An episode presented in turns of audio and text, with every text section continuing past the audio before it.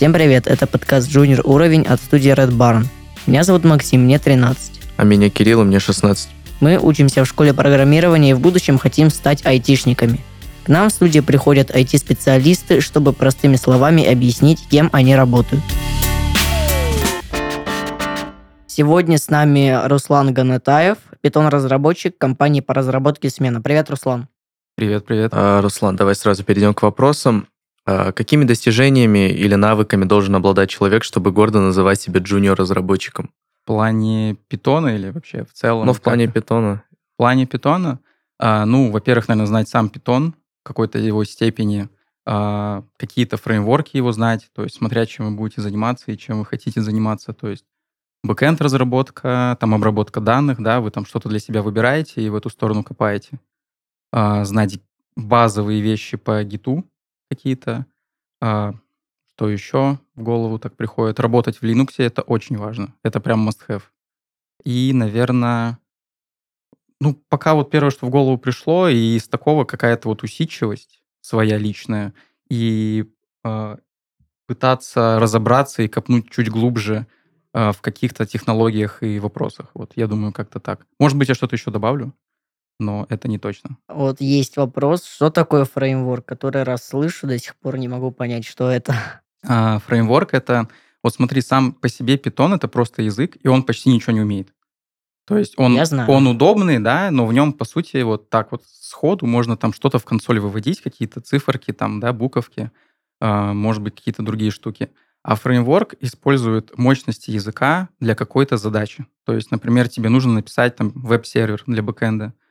А, ты используешь какой-нибудь фреймворк, то есть ты его скачиваешь себе, да. Это библиотеки? И- да, да, да. Все, я понял. А Окей. в какой сфере ты работаешь? А, Я бэкэнд-разработчик. Что надо знать бэкэнд-разработчику, чтобы стать джуниор-разработчиком? Бэкэнд-разработчику надо знать базы данных. Это тоже must-have. А, Какой-нибудь один из фреймворков. Ну, вероятнее всего, это будет Django, Flask. В Фастапе, наверное, нет. SQL? Ну, SQL, да, естественно. Работа с ORM-кой — это такая вещь, которая позволяет делать SQL-запросы через там ту же... Там в Django это Django ORM, есть SQL Alchemy, то есть вы прям на питонячем пишете какие-то там функции, которые потом преобразовываются в SQL. И вот. Ну, для начала можно, но базовые вещи из SQL надо знать. И работа в Linux, вот, да, я уже сказал, это просто многие, многим больно переходить с винды на Linux, я был таким, но в целом это не так уж и больно, и ну, все получится. А почему надо работать с Linux? Почему это must-have? Потому что вы же будете бэкэнд-разработчиками, и вам нужно уметь поднимать сервера. И все сервера, насколько, ну, может быть, не все, но большинство вот именно питонячих серверов, а, они развернуты на Linux. И вот именно поэтому вы должны уметь работать в среде, в которой будут развернуты ваши будущие там, сервера, которые вы пишете, или там, чаще всего там, приложения. Ты full-stack разработчик, но что тебе нравится больше, frontend или backend? А, Это неправда, я не full-stack. Ну, у меня просто был опыт работы с э, фронтом. а, Это было ужасно. Вот, но в целом frontend надо знать, наверное, бэкэндеру на таком, ну, на каком-то уровне надо знать, чтобы понимать, что там происходит. А, Но мне нравится, естественно, backend. Я работаю процентов, наверное, на 90 с бэкэндом, а остальные 10 это когда вот, чтобы не пинать других фронтендеров, не занимать их время, да, ты вот идешь и что-то можешь там сам чуть подправить, исправить, сделать. Наверное, вот как-то так. А почему тебе не нравится фронтенд? Мне казалось всегда, что это легче, и там порог вхождения ниже. А, ну, вообще нет, на самом деле. Ну, это может показаться, наверное, со стороны, но когда вот э, везде сложно, на самом деле.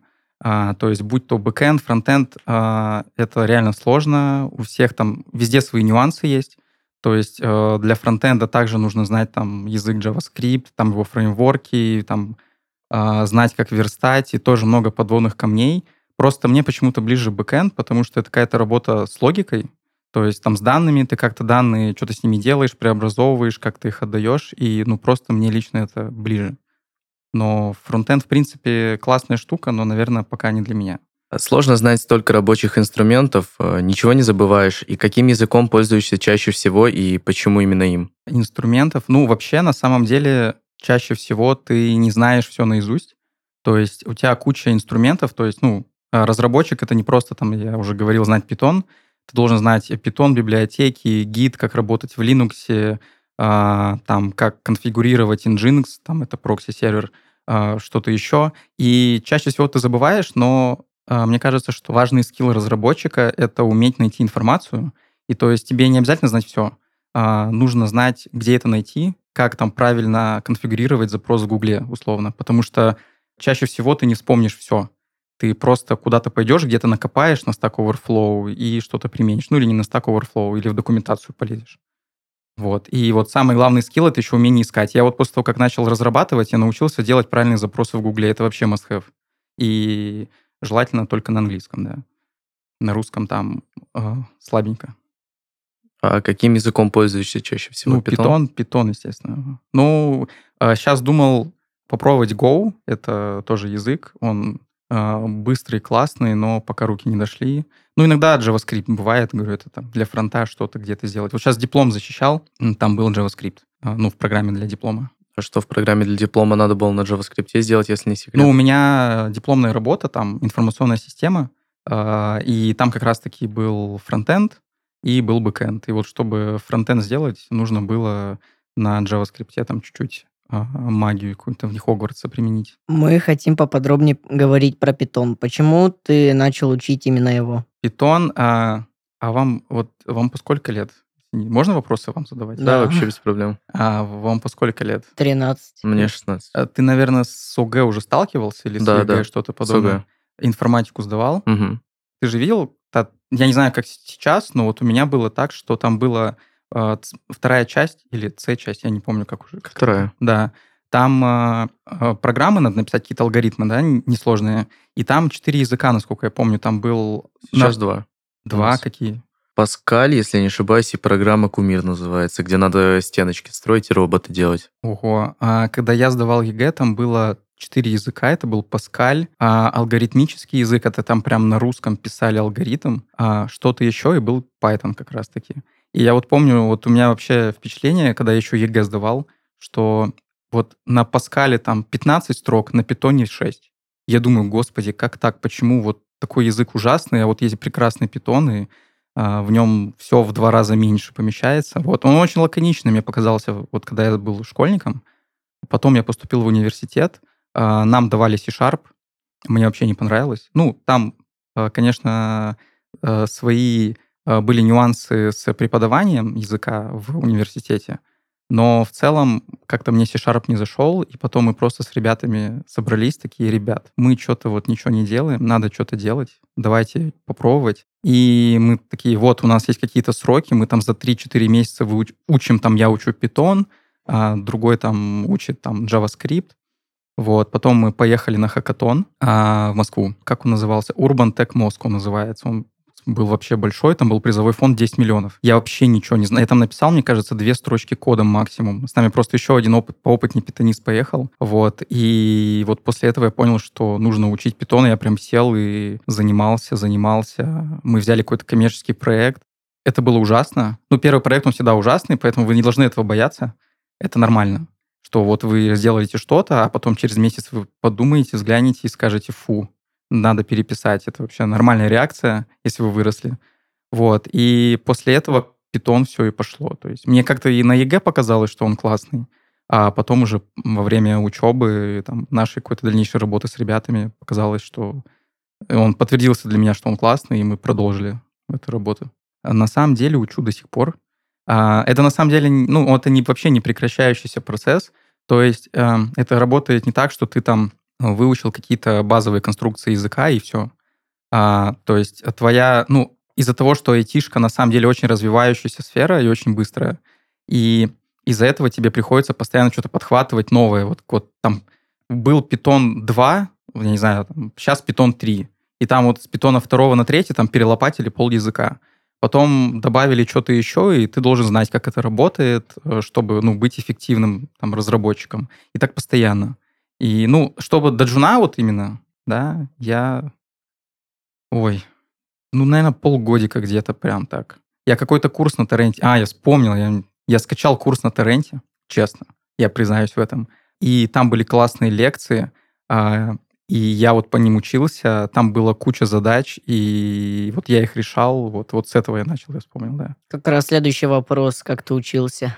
А, я понял. А после следующий, как ты считаешь, какой лучший способ для изучения программирования? А, так, как я учился, говорю, скачал курс на торренте, а, там были уже, ну, с одной стороны, они были прикольные лекции. Вот представьте, у вас одна лекция три часа идет. Это вот это в два раза больше, чем в университете. В, универ... в университете идет полтора, а там три. И ты сидишь, вот это вот смотришь, смотришь, а потом у тебя еще задачи, и они после лекции вообще непонятно, что тебе делать.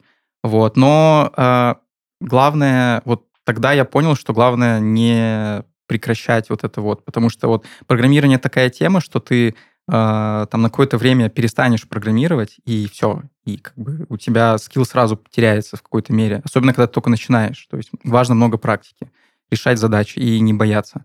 А, ну, Вообще, я бы посоветовал сделать, ну, наверное, сделать как мы, а, просто собраться с какими-то ребятами и начать что-то мутить. То есть у вас будет какая-то мотивация, то есть не просто ради себя, там, ради чего-то, у вас будет там, что от тебя зависит там работа другого. То есть мы когда взяли проект, там, коммерческий, он был ужасный, но я понимал, что если я не сделаю бэкэнд, то не будет фронта, и мы проект не сдадим. Вот. И из-за этого как бы у тебя есть мотивация что-то делать ты знаешь, ну, еще и там деньги, это приятный бонус, да? Второй вопрос какой был? Какой лучший способ для изучения языка какого-то? Мне кажется, что ты как разработчик, ты должен уметь обучаться сам. Понятно, что курсы тебя бустанут, ты сможешь это сделать быстрее из-за того, что будет там больше информации, она будет, наверное, как-то э, правильно преподноситься, но важное качество разработчика — это уметь искать самому. И вот большинство раз вот нет, даже не большинство всех разработчиков, кого я знаю, они там вот без курсов, они сами пошли и что-то копали. И мне кажется, это вот самое главное. Ну, саму идти что-то копать, придумывать задачи, как-то их решать, э, искать какие-то проекты. Э, например, э, чем я занимался, есть, знаете, что такое GitHub? Mm-hmm. Слышал? Вот, там есть э, прям репозиторий, где там какой-то вот человек собрал э, тестовые задания там из многих-многих компаний, там что-то их штук 40.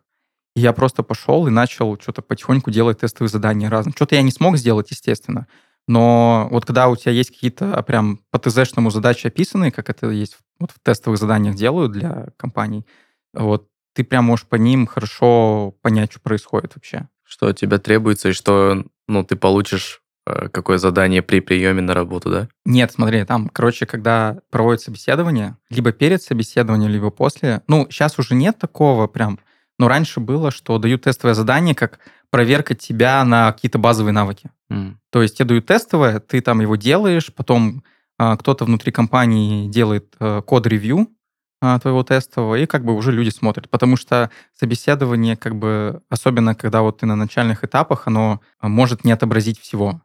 А, вот. Но оно, в принципе, не может отобразить, но вот э, тестовое задание как часть проверки твоих знаний на практике.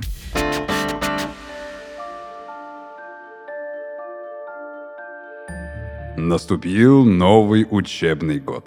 Сегодня наши студенты пройдут традиционную процедуру распределения, которая отправит их на подходящий факультет. Тот студент, чье имя я назову, выйдет вперед и я надену ему на голову распределяющую шляпу, которая определит дальнейшую судьбу. Прошу выйти Тимофея Редла.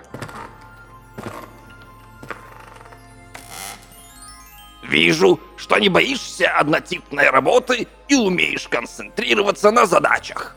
Внимание и требовательность к деталям тоже вижу. Похвально, запоминаешь многое, ответственно подходишь к делу, а еще в тебе есть интерес к изучению языков. Прекрасно! Решено! Зачислить на факультет верстки. На этом факультете ты научишься создавать страницы с помощью специальных языков программирования, эскизы различной тематики и направленности, изучать задачи проекта. А еще наставники в Хекслите расскажут, как составлять макеты, как их дорабатывать и редактировать а также как работать с визуальной составляющей текста. Спонсор этого сезона – образовательная платформа программирования Hexlet. Hexlet – это доступная теория, море практики в онлайн-тренажере и практикующие разработчики в качестве наставников. А еще это 30 тысяч айтишников в одном большом комьюнити. В Хекслет убеждены, что научить программированию можно без привязки к языку. На занятиях вам объяснят, как строить сложные вещи на основе простых. Обучение проходит вместе с наставником, в группе или индивидуально. Возраст и профессиональный бэкграунд не имеют значения. 60% студентов Хекслет сменили сферу деятельности кардинально. Станьте одним из них уже сегодня. Ссылка в описании.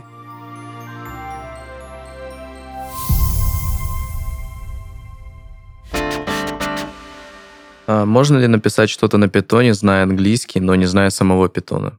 В целом, а, ну, скорее, скорее нет, чем да. Но если знаешь английский, будет намного проще, мне кажется. Ну, не намного, но будет попроще. Потому что я вот э, недавно задумался, а, а на питоне кто-нибудь вообще писал? Кто-нибудь нет? Есть? Да. Я- Пишешь на питоне? И как тебе? А, Ну, вот для... Не? Сложно. Сложно, да? А, Это, ну, как, как по мне, очень легко, но я в то время, как питоном занимался, был каким-то слишком ленивым, я не особо сидел, кодил. Там у меня есть пара вещей. по-английски, ну, можно, наверное, что-то, например, print hello world а, написать, да. А на самом деле, когда ты знаешь английский, просто многие конструкции класса, они прям а, говорящие сами за тебя, но это не только в питоне. Но в питоне, ну, как-то более... То есть вот есть в C-Sharp тоже там все функции, они могут сами за себя сказать, что они делают. По большому счету, как-то общее сказать. То есть print hello world, типа напиши «Привет, мир», да? Или какая-нибудь там функция там базовая. Как бы в целом это может помочь, но, наверное, это такой рофильный вопросик. В резюме написано, что ты знаешь гид. Это означает то, что ты умеешь в нем работать или что-то другое? А, кто-нибудь с гитом сталкивался? Да. Да. Работали, да? Мгм. А что Ну, делали вообще? Заходишь, создаешь репозиторий, засовываешь туда код, появляется файл. Так, ага. А, там ветки, не ветки, не? Нет, А, настолько глубоко я- нет. А, Я делал сайты. Я просто загружал, там появлялась ссылка, и можно было посмотреть, что произошло. Ну, гид это работает, наверное, не в гите, а с гитом. Гит это технология, это вообще а, система управления версиями твоего там, кода, приложения. Нужно знать базовые вещи. На самом деле базовые вещи в гите, они не сложные. То есть просто главное, в чем прикол гита, его, как и, наверное, всего программирования, очень трудно вкатиться. Ты такой, что какие-то ветки, там они что-то там как-то что-то с ними происходит, ты вообще не понимаешь. Там они как-то еще какие-то там pull-реквесты создаются, кто-то там это непонятно вообще, а, или там что, что такое замержить. А когда ты вкатишься, чуть-чуть под- подразберешься, в принципе, не так уж сложно. То есть э, в чем вообще смысл? Это для того, чтобы много разработчиков могли, во-первых, следить за э, тем кодом, который там у тебя в приложении, да, и чтобы, ну, м- могло несколько людей комфортно работать с этим кодом, чтобы не перекидывать друг другу все там...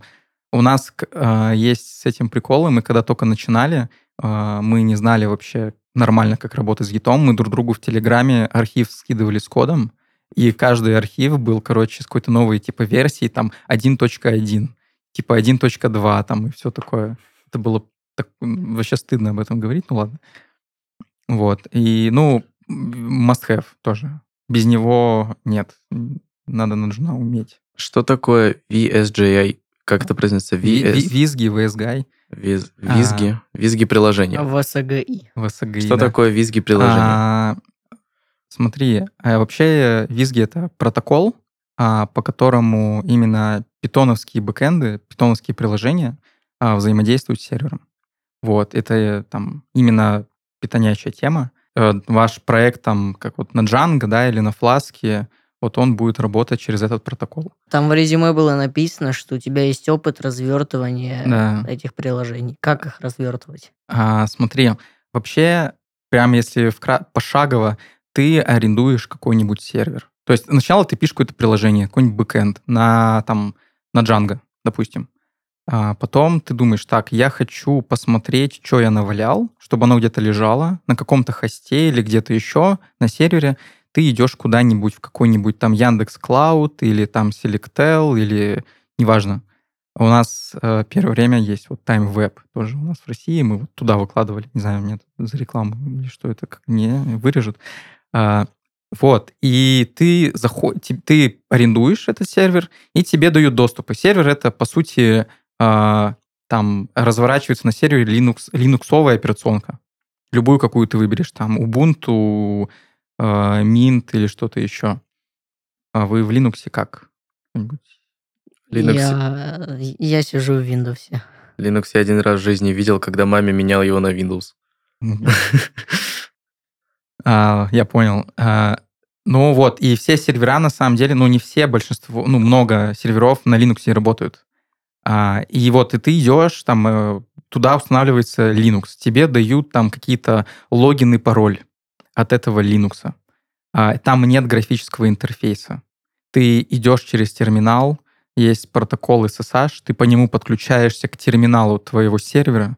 Вот знаете, как фильмах показывают, где как там люди в терминалах что-то пишут, там, миллион... вот то же самое. Я когда первый раз разворачивал свое приложение, я себя каким-то гением хакерским чувствовал. Я думал, это все, я познал этот мир. У меня там просто, у меня там какой-то, какая-то магия в них Хогвартса происходила, там что-то устанавливал. Вот. Свое первое приложение я разворачивал 12 часов. Я помню это отчетливо вообще. Да, мы и вот ты туда заходишь и начинаешь по инструкции какую-нибудь, которую ты нашел, деплоить. То есть ты туда все устанавливаешь, все, что тебе нужно. И я там и вкратце, и вот еще часов 6 там где-то деплоишь. Ну, это в начале. Потом это ты можешь делать за час. Но вот, и Nginx, кто не знает, что это такое? М-м. Nginx, ага. Короче, вы когда заходите на сайт, написанный, например, на каком-то там вот питоне, Django, да, на бэкэнде, вы заходите там, не прям к нему стучитесь, вы стучитесь на прокси-сервер, который потом ваш запрос прокидывает вот именно на ваше приложение.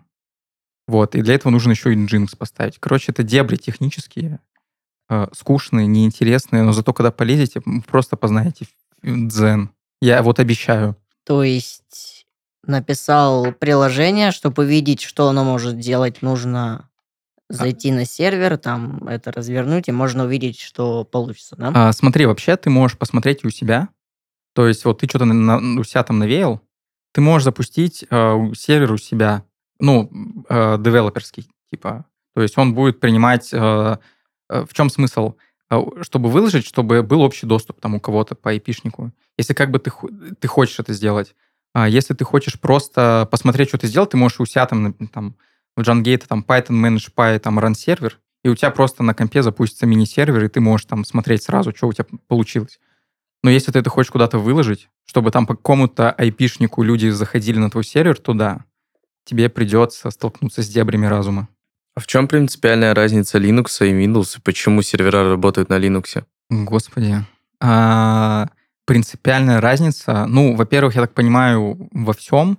То есть а, Linux э, был сделан Линусом Торвальдсом э, давным-давно. Я так понимаю, просто изначально концепция системы разная. Я не знаю там точную разницу, в чем конкретно в каких-то там технологиях написанных, да, то есть, ну, Microsoft написали винду, Linux написал Linux. А Linus Torvalds, который написал Linux, еще создал Git, кстати, для того, чтобы уметь управлять своими линуксовыми версиями. Вот. Но я, кстати, не знаю, ну вот у нас обычно говорят, что винда не очень, мы вот те, кто сидят на Linux и программируют, говорят, что винда вообще, ой, фу. Ну, на самом деле, вот по своим субъективным ощущениям, вот я могу сказать, э, что Linux, во-первых, он, он более легкий именно в потреблении там ресурсов твоей системы, да. То есть вот у тебя винду ты когда запускаешь, вот у меня какие-то... Вот я просто зашел в диспетчер задачи, посмотрел, что у меня там происходит на фоне, там вообще какой-то звездец, там просто там своей жизнью операционка живет без меня. Вот, в Linux такого нет. И в целом э, в винде... Вот знаете, для чего я винду, кстати, ставил? Э, чтобы диплом писать в Word. Вот у меня сейчас я защитил диплом, я ее снес. Потому что, да. Ну, вы можете попробовать поставить Linux. Вам будет очень больно а научиться работать в терминале. Потому что если вы будете писать какие-нибудь приложения там на условном JavaScript или Python, то Linux это must-have. И чем раньше вы научитесь, вот мой совет, э, тем лучше. Я начал учиться на втором или на третьем курсе. Я плакал, потому что, ну, в смысле, прикиньте, что вам поставить что-то на Linux, тебе нужно зайти в терминал, ввести команду в терминале, и только потом что-то установится. То есть это не просто экзешник нажал, два, два клика на рабочем столе. Поэтому, если хотите, конечно. Не хотите? Пока что нет. Я подумаю. А, Может, все говорят, что Linux лучше, потому что он бесплатный. А, ну, винда, если захочешь, тоже может стать бесплатной. Ну, Ладно. С висячей надписью, конечно. Не, ну, ладно. Я вне подкаста расскажу. А, ну, да, Linux, это же, она как, как, как они называются? У нее лицензия открытая, и она open source. А, С открытым Да. кодом, по-моему. Да, да, с Да-да. открытым исходным кодом. То есть ты можешь прям зайти, посмотреть, что там происходит в Linux. И прикол Linux еще в том, что над ним работают а, куча-куча людей, программистов вот, со всего мира и вкидывают туда какие-то идеи, приколы, которые они хотят. Ну, вообще Linux это... Вот, например, знаете, там Ubuntu есть всякие, нет? Не слышали? Это дис- именно дистрибутивы Linux. Я знаю, у Ubuntu там есть пингвинчик на заставке. Да. А Вот. это я понял, да. Да, да, да. Вот это сам дистрибутив Linux. А, вот. И да, он бесплатный. Ну, я не знаю, кстати, возможно, есть платный Linux. Нет, вряд ли. А, над ним просто работает куча людей э, с разными подходами, с идеями. А Microsoft монополизировала винду, и теперь что хотят, с ней то и делают. Как ты попал в такие большие компании, как МТС и? А на четвертом курсе, когда я был, а, ну, большие компании обычно, они проводят стажировки. Наверное, слышали, что они там зовут к себе студентов, потом там с устройством в штат и все такое. Вот. И как раз-таки я подал на стажировку в Thunder. Меня взяли. А, Меня и моего одногруппника, вот с которым мы начинали делать какие-то коммерческие проекты. Я там проработал что-то 5 месяцев. И все. И, и моя история в Thunder закончилась. Потом пошел в МТС, проработал там 8 месяцев и тоже опять ушел. Самый лучший способ попасть в такие компании это через стажировки. Это прям, особенно если ты студент. То есть это прям вообще самый прозрачный, простой способ попасть в такие компании. То есть а, на начале там, не, там все равно, чтобы, ну вот у меня было, по крайней мере, чтобы попасть, например, в тот же Thunder, нужно было пройти собеседование, потом тест какой-то там на IQ какой-нибудь, я, я не знаю, я не, уже не помню, то есть на твою смекалку. Потом сделать тестовое задание, уже говорил, Мгм. тестовое задание на Дженге надо было сделать, и только потом тебя могут, мо- ну, могут позвать, могут не позвать. Вот. И меня позвали как раз, и все. И на этом как бы ты уже там в штате крутишься, вертишься, у тебя испытательный срок, и все в этом духе. А, Но самое смешное, что в МТС меня не позвали на стажировку, я не прошел, но потом позвали на работу сразу. Вот это тоже у них приколы. В таких компаниях прико- э, проблема в том, что они могут быть э, в разных местах разные. То есть э, в один отдел может быть совершенно там, или там департамент вот у них там, совершенно не такой, как другой. То есть в одном отделе был, может быть ужасно, все, там плохое руководство, плохая команда, процессы, а в другом отделе может быть вообще все замечательно, и человек думает, что Thunder это вообще самая лучшая компания в мире. И такое может быть. И это как бы нормально. Но по моему опыту, наверное, лучше пойти в небольшие компании, где ты сможешь вырасти, а, где там у тебя будет прям ментор, где будет хорошая коммуникация. А, Ну вот это мое мнение. И вот такой мой опыт. Сколько зарабатывает питон-разработчик, например, э, Джун? От Джун. Ну, я не знаю, вот рынок сейчас какой.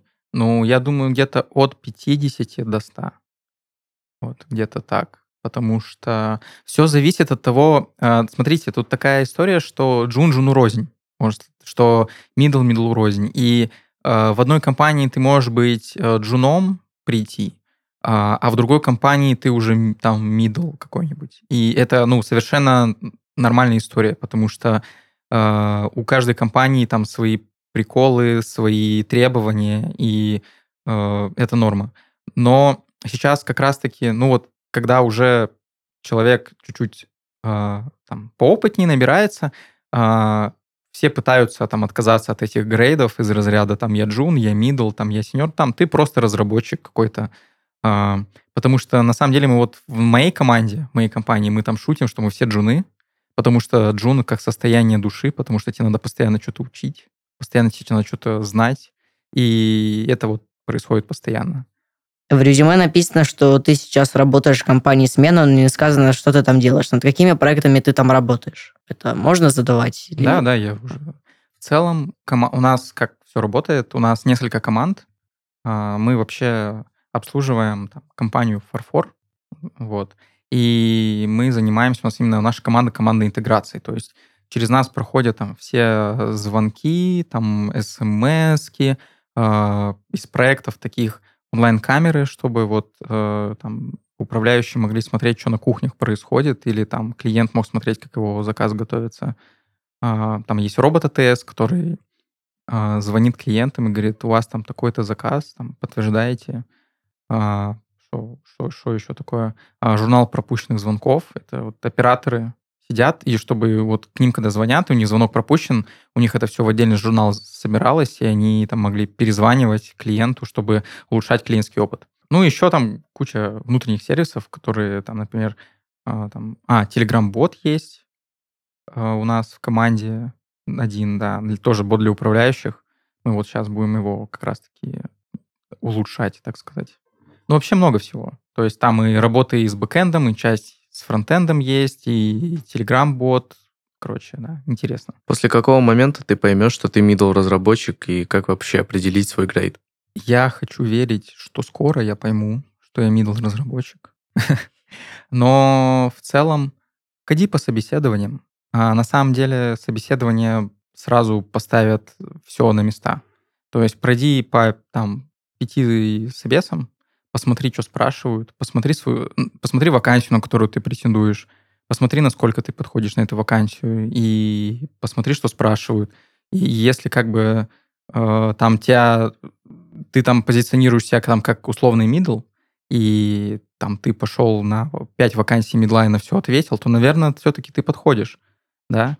Но как бы это тоже такие условности, говорю, там некоторые джуны могут на медла попасть и как бы в этом, а в другую не попасть. Так что э, собеседование прям на самом деле очень хороший опыт.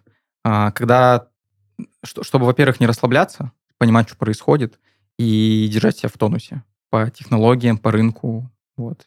Я думаю, как-то так. Какие направления являются самыми перспективными в IT для питонщиков? Бэкэнд, я уже говорил, какая-то обработка данных, там нейронки, насколько я знаю, на питоне пишутся. А, что там, компьютер vision вроде тоже. Я думаю, что-то такое. Ну, работа там Data Science, всеми любимый. А, вот. В целом, но вот, э, вот эти вот PyGame и PyQt, это уже мертвое. Я не знаю, сейчас вроде так никто не делает. Почему всем программистам срочно нужно учить питон или не нужно? И почему? А, нет, не нужно. А, да никому ничего не нужно. А Мне кажется, что язык, насколько я знаю, я, может, ошибаюсь, но это вот у нас в России там есть Python разработчик, там, да, JavaScript разра- разработчик, там, C, разработчик на C. А если вот мне не изменяет память, например, на Западе, ты просто инженер. Там ты просто разработчик, и у тебя может быть там а, что угодно, там C-Sharp, C++, а, Python, JavaScript, там Go. И в целом каким, после какого-то времени ты все равно начинаешь а, выходить за рамки своего языка. Когда ты начинаешь понимать там какие-то нюансы, а, понимать, как, что, что, как работает, а, ты сможешь как бы какие-то другие языки применять. И поэтому никому не надо резко бежать учить Python. А, Я думаю, что нужно выбрать то, что вам подходит, что вы хотите вообще делать. А, Вот. И тогда начинать учить тот инструмент, который вот вам понравится. Потому что Python — это всего лишь инструмент для написания каких-то приложений. И таких инструментов много. И главное там, да, не топор, а как ты им управляешь. Поэтому как-то так. Никого, никому не нужно учить Python, я буду программировать на Python. Да, да, меньше конкурент. Э, Ну, на самом деле, вот я сейчас джунам, которые только входят в IT, вообще не завидую на самом деле. А, Потому что требования растут вообще каждый день, мне кажется. А, Чтобы попасть там на какую-то первую вакансию два года назад, и сейчас это вообще небо и земля. У нас был в гостях Руслан Ганатаев, питон-разработчик э, компании по разработке «Смена». А, Спасибо, Руслан, что э, сегодня пришел, ответил на все наши вопросы. Спасибо за приглашение. В подкасте сегодня мы обсудили, чем занимается питон-разработчик и каким компаниям он необходим. С вами был Максим. и Кирилл, подкаст «Джуниор уровень». Ставьте лайки на всех платформах, комментируйте и делитесь с друзьями. Пока. Пока-пока. Пока.